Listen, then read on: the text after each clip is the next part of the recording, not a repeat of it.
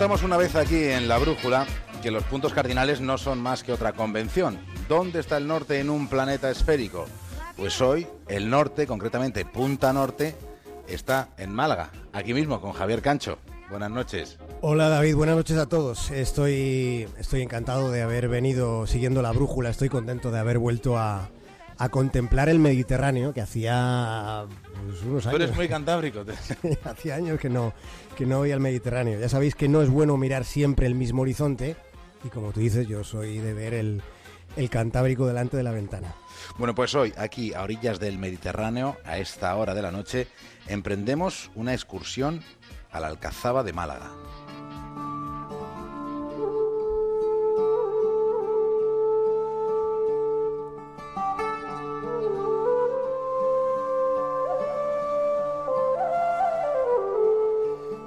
Málaga tiene, tiene un faro femenino para alumbrar el horizonte oscuro. En Málaga está la Farola, que es uno de los lugares hermosos de esta ciudad y de los más alegóricos. Aunque a continuación, como decías David, a donde nos vamos a arrimar durante los próximos minutos es a las faldas del monte Gibralfaro, porque es allí donde nos encontramos con la Alcazaba. Está en la cima de un cerro, entre esa cima de ese cerro y la arena del Mediterráneo. Los fenicios fueron los primeros en percatarse, en advertir las posibilidades que tiene ese enclave. Esa fortaleza fue la que permitió que este de Málaga fuera uno de los puertos más prósperos de todos los que hubo en la antigüedad. Las cápsulas del tiempo, de un tiempo muy anterior, nos han ido mostrando que el promontorio fue de mucho interés para cuatro civilizaciones distintas que se establecieron en ese lugar. Quizá quienes estén hoy con nosotros en este teatro del Museo Carmen Thyssen de Málaga sepan que los primeros cimientos de la Alcazaba se levantaron en la segunda década del siglo XI. Sí, fue una dinastía que provenía de los califas omeyas de Córdoba, fue la que empezó a, a construir sobre pilares visigodos, estando a su vez debajo restos de, de la presencia de Roma. Bueno, la Alcazaba es una secuencia de tiempo. Es una secuencia de tiempo y, y ese promontorio, David, es una fortificación palaciega era una residencia que servía como resistencia. Era el aposento para las jerarquías de la ciudad en aquellos tiempos, con murallas, sí, pero también con jardines interiores. Se dice que algunos de los, de los paisajes de Juego de Tronos están inspirados en esta alcazaba. La construyeron los musulmanes, la construyeron sobre una roca, pero después la mantuvieron los reyes católicos conscientes del valor arquitectónico que tiene, que tenía en aquella época ya. Solo hay otro edificio en el mundo con el mismo tipo de estructura. Es una fortaleza levantada en Siria, levantada por los cruzados a imagen y semejanza de esta alcazaba que tenéis aquí en Málaga.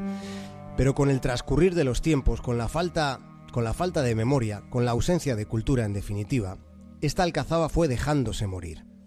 En función de los planos, en la época de su esplendor debió tener unos 30.000 metros cuadrados, de los que quedan ahora mismo la mitad.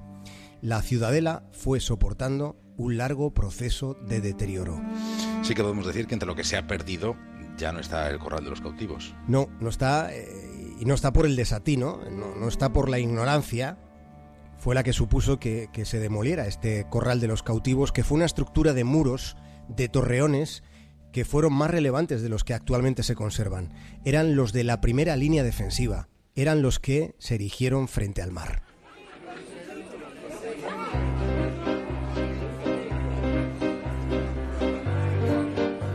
Bueno, dejemos un momentito, un instante la alcazaba y hablemos de ellos. Entre la muchedumbre podríamos encontrarnos con alguno, probablemente con la mirada perdida, incómodos entre tanta gente, ellos deambulan por ahí, son pocos, pero todavía quedan. Hemos de hablar de algo que puede remover los traseros de la mayoría. Podríamos considerar que hay un empeño contumaz en no percatarse de que ellos están ahí.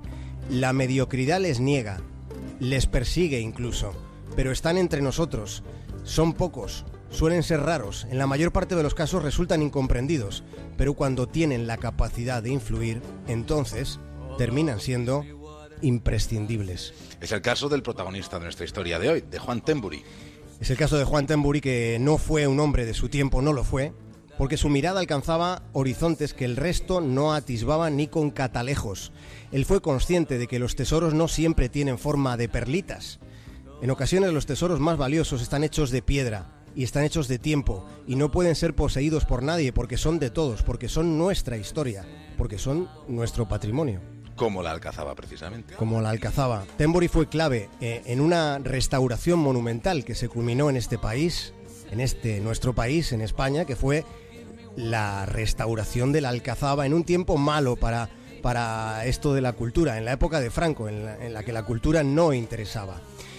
Tembori, en cambio, fue un intelectual y fue un visionario que fue capaz de darse cuenta de lo que había aquí en Málaga y de lo que se podía hacer con esta ciudad. He leído como su hija Maripaz relata eh, el entusiasmo que, que su padre desprendía cuando se descubría, por ejemplo, pues no que había metido un gol en Málaga, que podía propiciar otros entusiasmos, sino No. que se había descubierto una porción de un teatro de la época romana. Él fue determinante en que se avanzaran las excavaciones arqueológicas que la autoridad en aquel momento, en aquella época, prefería mantener cerradas aquí en Málaga. Tembori dejó un legado de fotografías, dejó un legado de documentos que ha podido ser aprovechado por las otras generaciones, por investigaciones universitarias.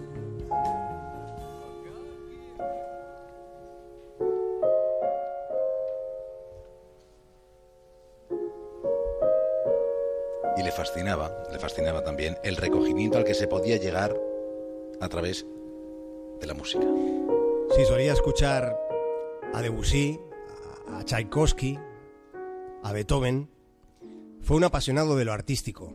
El gran valedor de la Alcazaba se escribía cartas con Picasso, en un tiempo en el que muchos españoles pensaban que ese tal Picasso era un francés extravagante. Fue Temburi quien mantuvo el vínculo del pintor con la ciudad en la que nació. Fue él quien planteó la necesidad de que Málaga tuviera un museo que estuviera dedicado a su hijo más universal.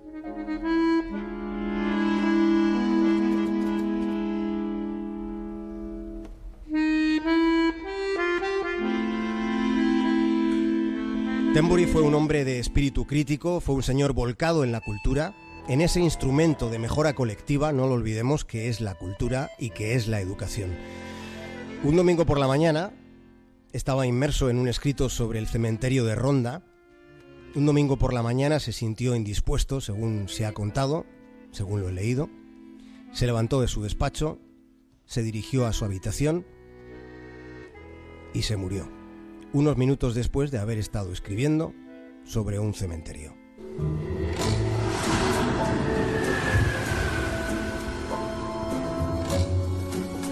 Juan Temburi fue el hombre que rescató el tesoro de la Alcazaba, fue el contacto de Picasso con su tierra, fue el caballero que veía más allá de donde le alcanzaba la vista a la muchedumbre.